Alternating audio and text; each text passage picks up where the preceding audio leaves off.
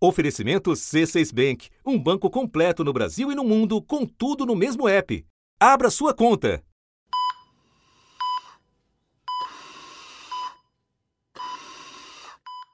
Leitos de UTI são essenciais para tratar casos graves de Covid-19.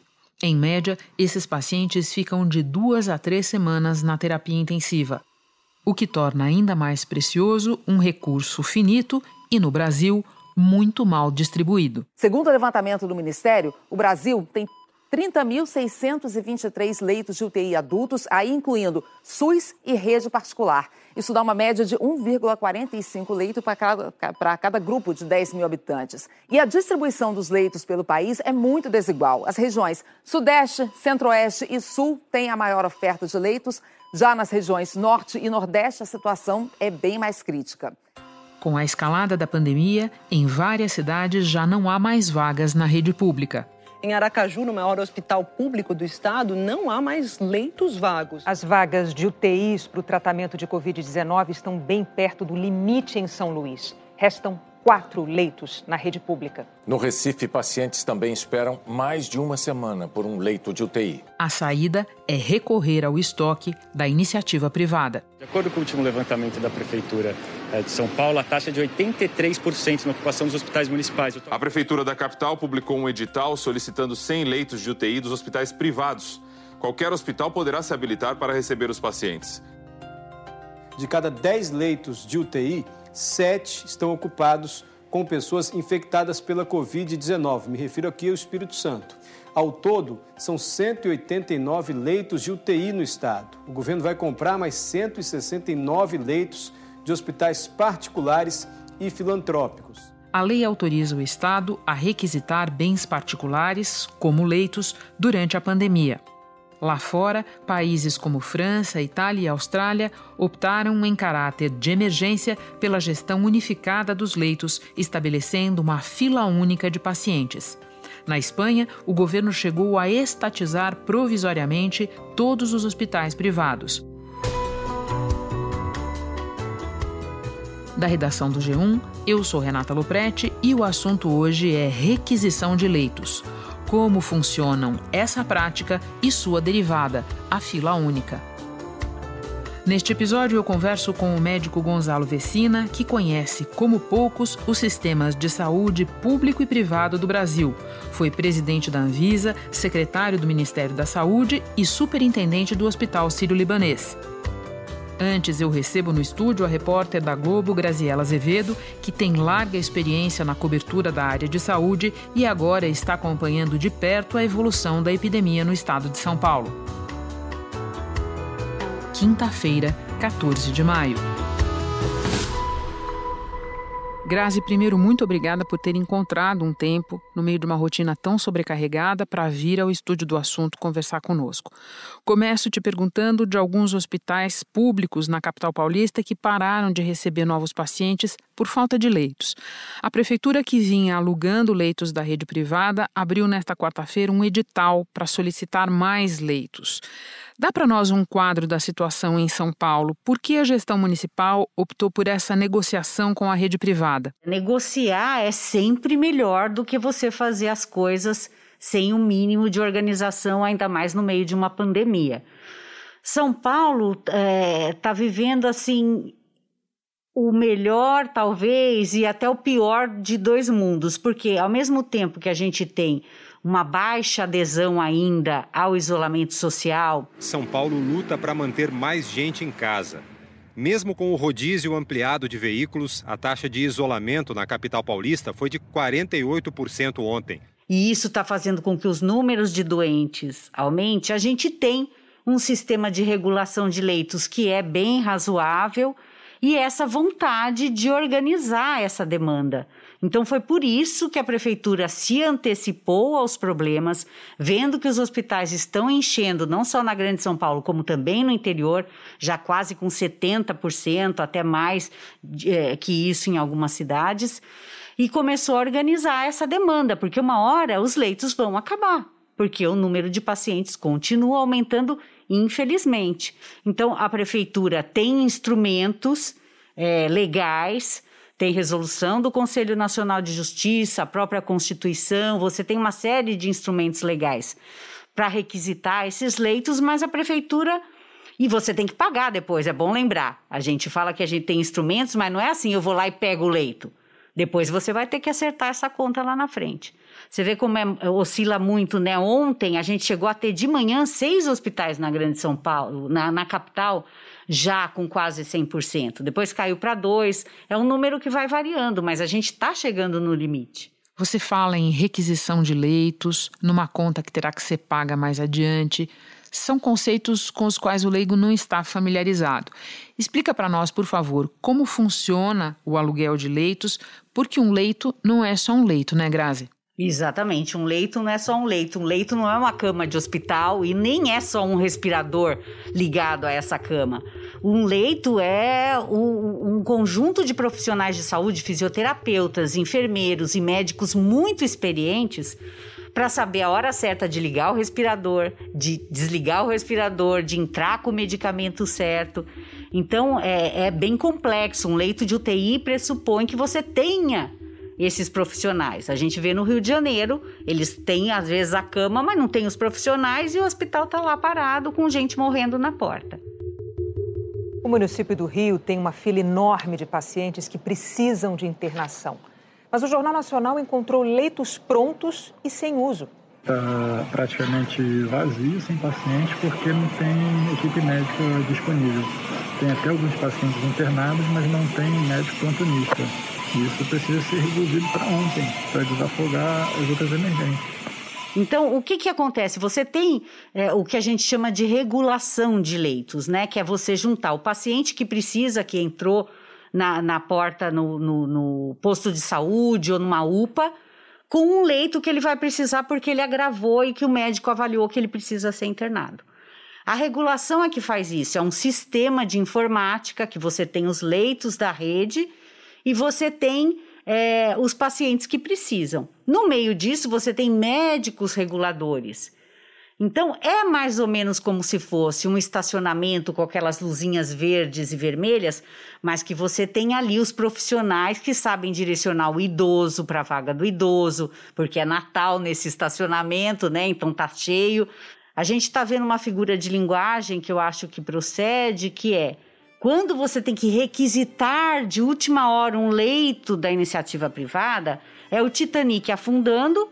Você tem o pessoal da primeira classe que teoricamente teria um lugar no bote salva-vidas e o pessoal que está lá no porão, que é muita gente para pouco bote. E aí vira aquela confusão que a gente viu no filme, né? O navio afundando e as pessoas lutando ali é, é, para se salvar e, e pouca gente se salva quando a confusão é muito grande. Então, a regulação de leitos ela é anterior à requisição do leito. Se você tem uma boa regulação, você consegue lá na frente se organizar com a iniciativa privada, né, acertar um preço e fazer isso dentro dessa regulação, colocar esses leitos privados na regulação. Quando você deixa para a última hora, é o Deus nos acuda, né? Sobre acertar um preço, nós já temos valores, estimativas de quanto isso custaria? O SUS paga em torno de R$ 1.600 a diária de um leito de UTI. Como a gente sabe que tudo foi inflacionado, inclusive os preços de respiradores e tal, é, a prefeitura chegou nesse valor em torno de R$ 2.200, R$ 2.100, R$ 2.200. Pagamento por preço público, R$ 2.100 por dia por leito é, pago pela Prefeitura de São Paulo. E, se for o caso, agora é, a gente já tinha autorização dada pela legislação federal e agora pela legislação municipal, nós vamos poder requisitar esse leito e depois pagar é, e discutir o quanto que deve ser pago por ele. Eu acho que o que é importante é o Brasil fazer a lição de casa que ele nunca faz nessa área.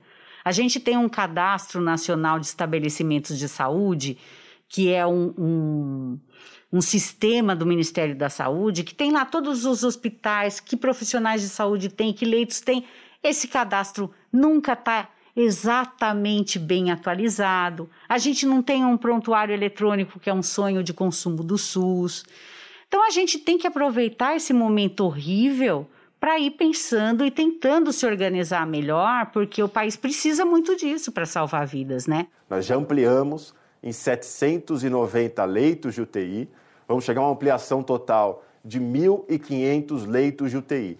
E a gente espera, com essa parceria com o setor privado, ainda acrescentar mais 800 leitos de UTI na cidade de São Paulo. Tudo isso para evitar que a gente não tenha que escolher quem é tratado, quem não é tratado. Grazi, você estava falando que depois de alugados os leitos, tem um sistema que vai é, ajudar ou vai viabilizar a distribuição para quem está precisando. É, eles passam a formar uma fila única, porque a expressão fila única a gente ouviu muito falar nos últimos dias. É. É porque para facilitar o entendimento, né? Até Quer porque dizer... outros países fizeram isso recentemente. Né? Exatamente, né? é. Não é exatamente uma fila, porque é, é, é, uma fila você põe uma atrás do outro e vai entrando quem está na frente. E numa regulação não é exatamente assim. Vai entrando quem está mais grave, você tem parâmetros para que o paciente acesse esses leitos. O que acontece é quando você põe a iniciativa privada no jogo, você traz esses leitos para essa regulação e os médicos reguladores, os médicos que estão vendo os pacientes e que estão dos dois lados aí da linha, você tem médicos reguladores que têm acesso a esses leitos, você tem o médico regulador que tem acesso ao paciente. Então, assim, esse está gravando, ele precisa mais do respirador. Esse aqui tem mais chance e está gravando, ele vai para esse respirador que para esse leito que esvaziou primeiro. Então, é uma espécie de fila única, mas o critério de entrada para o leito é o critério médico. Grazi, para terminar, você tem ido praticamente todos os dias à rua fazer reportagens. Quando a gente fala que tem um pessoal na linha de frente na área da saúde, nós também temos a nossa linha de frente no jornalismo e você está na linha de frente. De tudo que você tem visto nessa questão da carência dos leitos, da necessidade de encontrar uma fórmula de atender, o que mais te chama a atenção? Olha, sempre chama a atenção primeiro é a dor da perda, é a pessoa que é, conseguir a crueldade da doença. Essa doença, às vezes a pessoa conseguiu o leito. Ele chegou no leito, ele teve um bom tratamento, os profissionais de saúde lutaram por ele e você perdeu, né? Essa batalha é muito duro. A gente vê famílias inteiras contaminadas que se adoeceram e perderam pessoas. Agora, por outro lado, você vê também o que, que é a boa organização, o profissional bem formado e o profissional é, que está ali disposto realmente a batalhar pelo seu paciente. Esses estão salvando vidas. Isso é muito bonito. Eu fico até arrepiada quando eu falo dos médicos e das enfermeiras e eu dos fico fisio... arrepiada de ouvir também. É, fisioterapeutas. Essas ruas ficam ali lutando literalmente pela vida de cada um daqueles pacientes. E a gente vê eles, eles uh, saindo aplaudidos, porque a satisfação desses profissionais é muito grande. E é, é, é, é isso que a gente tem que valorizar é o ser humano, o médico que estudou, que chega em casa e que vai ler, é a enfermeira que se cuida para não se contaminar, não contaminar os filhos. Então essa gente é muito guerreira e isso é muito bonito de ver. Essas pessoas merecem todo o nosso respeito, todo o nosso carinho, toda a nossa atenção. Grazi, muito obrigada por compartilhar as tuas informações, a tua experiência com a gente. Bom trabalho para você em segurança. Obrigada. Agora vamos conversar com o médico Gonzalo Vecina. Gonzalo, no final de abril, o presidente do Conselho Nacional de Medicina recomendou aos gestores do SUS que requisitem leitos privados sempre que necessário e façam a regulação única desses leitos, do conjunto de leitos de UTI disponíveis no país. Você tem defendido que o poder público amplie a sua capacidade de atendimento usando leitos privados de UTI. Pode nos explicar a lógica da sua proposta? É, primeiro, nós temos que entender que antes da epidemia existia uma falta de leitos é, de UTI no SUS. O SUS tem sete leitos por 100 mil habitantes de UTI, a iniciativa privada tem 35 leitos por 100 mil habitantes. A gente acredita que, baseado em uma série de cálculos, que o, o bom para o SUS seria ter entre 20 e 24 leitos por 100 mil habitantes. Então, antes da epidemia, faltavam leitos e a gente sabia, só que não tinha requisição de leitos para o setor privado. Por que não tinha requisição? Morria gente por falta de leito de UTI, provavelmente gente que não teve realizado a sua cirurgia cardíaca, sua cirurgia de câncer, é, sofreu as consequências no leito de UTI. Pois bem, Agora, tudo isso acontecia dentro de um outro padrão, em que nós estávamos discutindo se o SUS era financiado, se o SUS estava bem gerido e coisas desse tipo. Agora nós entramos num outro modo. Nós estamos tendo uma epidemia e que está matando um monte de gente de uma forma muito rápida, num espaço muito pequeno de tempo. A qualidade do problema que nós tínhamos, falta de leitos de UTI, mudou porque a quantidade de gente morrendo mudou muito. Então, neste momento, nós temos que ter uma solução diferente. A solução diferente tem dois componentes. O primeiro componente é que os leitos oferecidos por uma base populacional por diferentes entes públicos, estou falando aqui do Estado e do munic dos municípios, tem que ter uma regulação única. A Grande São Paulo tem 19, 39 municípios e, e tem é, 19 milhões de habitantes. Uma parte das cidades da Grande São Paulo tem hospitais é, nos municípios e outra parte não tem. E o Estado tem também hospitais espalhados pela Grande São Paulo. Os leitos do, do, do, do Estado não se somam de forma sinérgica aos leitos municipais. Então tem que ter uma, uma, uma regulação única desses leitos. E a segunda coisa é buscar leitos privados, porque os leitos privados estão subutilizados e são necessários para atender esta crise humanitária. Os hospitais privados não estão realizando a sua é, as suas cirurgias eletivas nesse momento por causa do, do, do distanciamento social. Então, tem 30%, 40% de taxa de ociosidade hoje. Nós vamos voltar a falar dos hospitais privados, mas antes eu quero trazer para a discussão um outro conceito, porque toda vez que se fala em requisição de leitos, alguma hora entra na conversa o conceito da fila única. Existe uma campanha apoiada por mais de 50 entidades da área de saúde defendendo que o governo federal centralize o que você está é, nos explicando que se chama regulação de leitos. Como é que você vê essa proposta? É, é, é, é impensável voltar a, a, ter um Ministério da Saúde protagônico no que diz respeito à gerência de recursos de saúde. A gestão de recursos deve ser necessariamente estadual e pactuada com os municípios daquele estado. Com certeza, alguns estados não conseguirão ter uma estrutura adequada dentro do estado para resolver todos os seus problemas de assistência à saúde. Os estados menores, os estados mais recentes, que os territórios que viraram estados, vão ter dificuldades.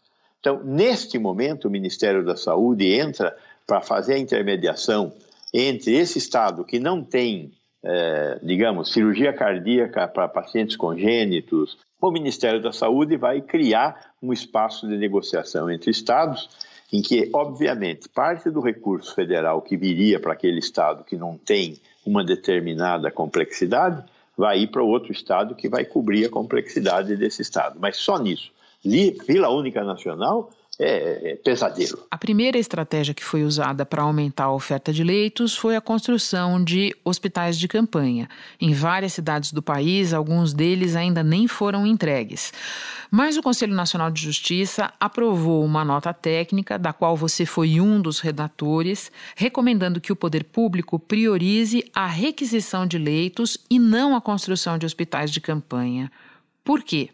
É lógico que fazer uma coisa mais fácil antes deve ser prioritário do que fazer uma coisa mais difícil. É muito mais difícil instalar um leito de campanha que depois da epidemia não vai ser utilizado.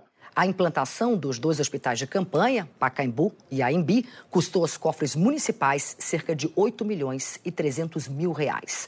Então, vamos utilizar a capacidade ociosa do setor privado é, sem descuidar de verificar se isto vai explodir, temos que ter é, a construção de uma capacidade é, acima dessa. Então, aí vamos nos envolver com os hospitais de campanha. ou mesmo alguns hotéis de campanha que nós também vamos ter. Precisa fazer hotel de campanha? Claro que não precisa fazer hotel de campanha. Os hotéis estão todos vazios.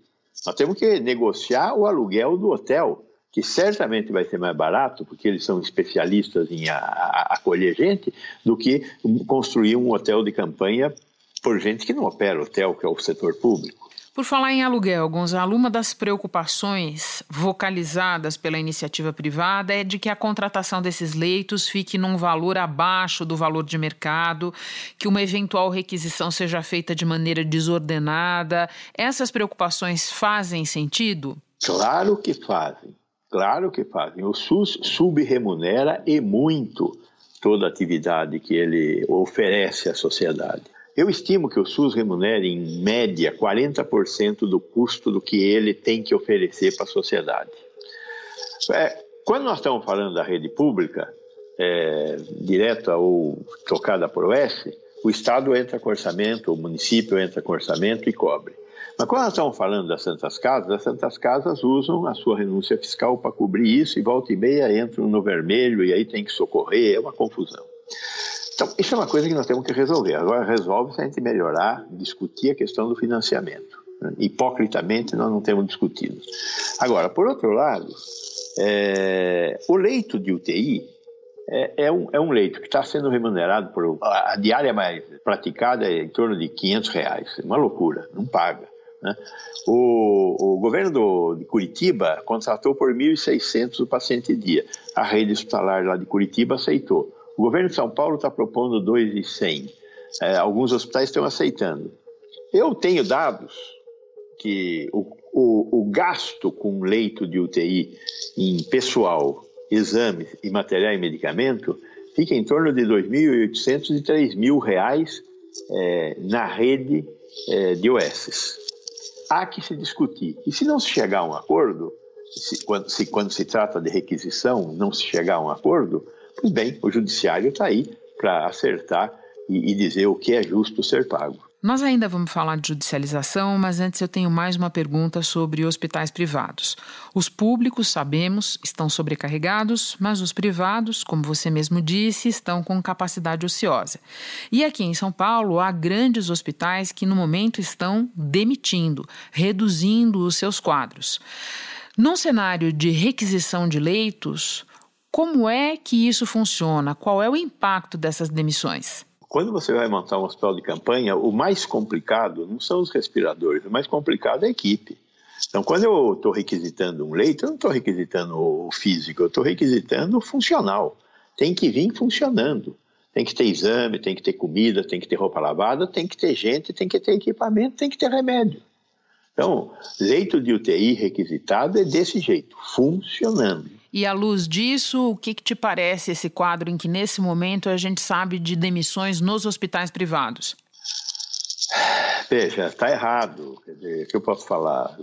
Falta de visão, miopia. Né? Está jogando fora o principal material que ele tem para fazer funcionar um hospital. O público e o privado, quando estão a serviço da sociedade, são uma coisa só, fazem parte da res pública. E nós, nós estamos ignorando isso. Então, não, não tem cabimento essa, é, é, é, essa, essa, essa percepção que alguns donos de hospitais estão tendo nesse momento. Então, para terminar, vamos à judicialização. Ela já está acontecendo em várias cidades para arbitrar esse conflito em torno dos leitos. Qual pode ser a consequência de uma judicialização em larga escala desse processo? Eu acho que nos últimos dois, três anos, um conjunto de forças dentro da sociedade, inclusive dentro do Poder Judiciário, é, se movimentaram. Desde que o presidente, o ministro Lewandowski, que foi presidente do Conselho Nacional de Justiça, depois a ministra Carmen Lúcia e agora o, o ministro Toffoli, é, o, o, Conselho Nacional de Justiça vem criando uma tentativa de estruturar a judicialização. Existe uma judicialização que busca desenvolver políticas de saúde, existe uma judicialização que fica no varejo, e existe uma judicialização que implica em restabelecer direitos. Esta é a judicialização do bem. Eu acho que nessas discussões que poderão surgir, por exemplo, em torno de valores e das consequências da utilização de leitos privados requisitados para o atendimento da pandemia, essa será uma boa utilização do judiciário. O papel do judiciário é entrar nesses conflitos e buscar a solução menos ruim. Gonzalo, muito obrigada pelas tuas informações, pelos teus esclarecimentos. Bom trabalho para você, que eu sei que você está trabalhando bastante. Parabéns, você também. Informe esse povão aí. Obrigado. Antes de terminar, mais um dos nossos lembretes. Por causa da Covid-19, muita gente tem dado pausa em tratamentos de outras doenças, mas quem tem doença crônica tem que manter o acompanhamento com um profissional. Neste caso, vale primeiro conversar com o médico para saber da possibilidade de usar a telemedicina. Se não der, ao se deslocar para o consultório ou hospital, a pessoa deve tomar uma série de medidas de prevenção. Usar a máscara de proteção, higienizar as mãos constantemente com álcool em gel 70% ou água e sabão. Manter pelo menos um metro de distância das outras pessoas e não cumprimentá-las com contato físico de jeito nenhum. Evitar também tocar o próprio rosto, principalmente nariz, boca e olhos. Este foi o assunto, podcast diário disponível no G1 e também nos aplicativos Apple Podcasts, Google Podcasts, Spotify, Castbox, Deezer. Nos aplicativos dá para seguir a gente e assim ficar sabendo toda vez que tiver novo episódio. Eu sou Renata Loprete e fico por aqui. Até o próximo assunto.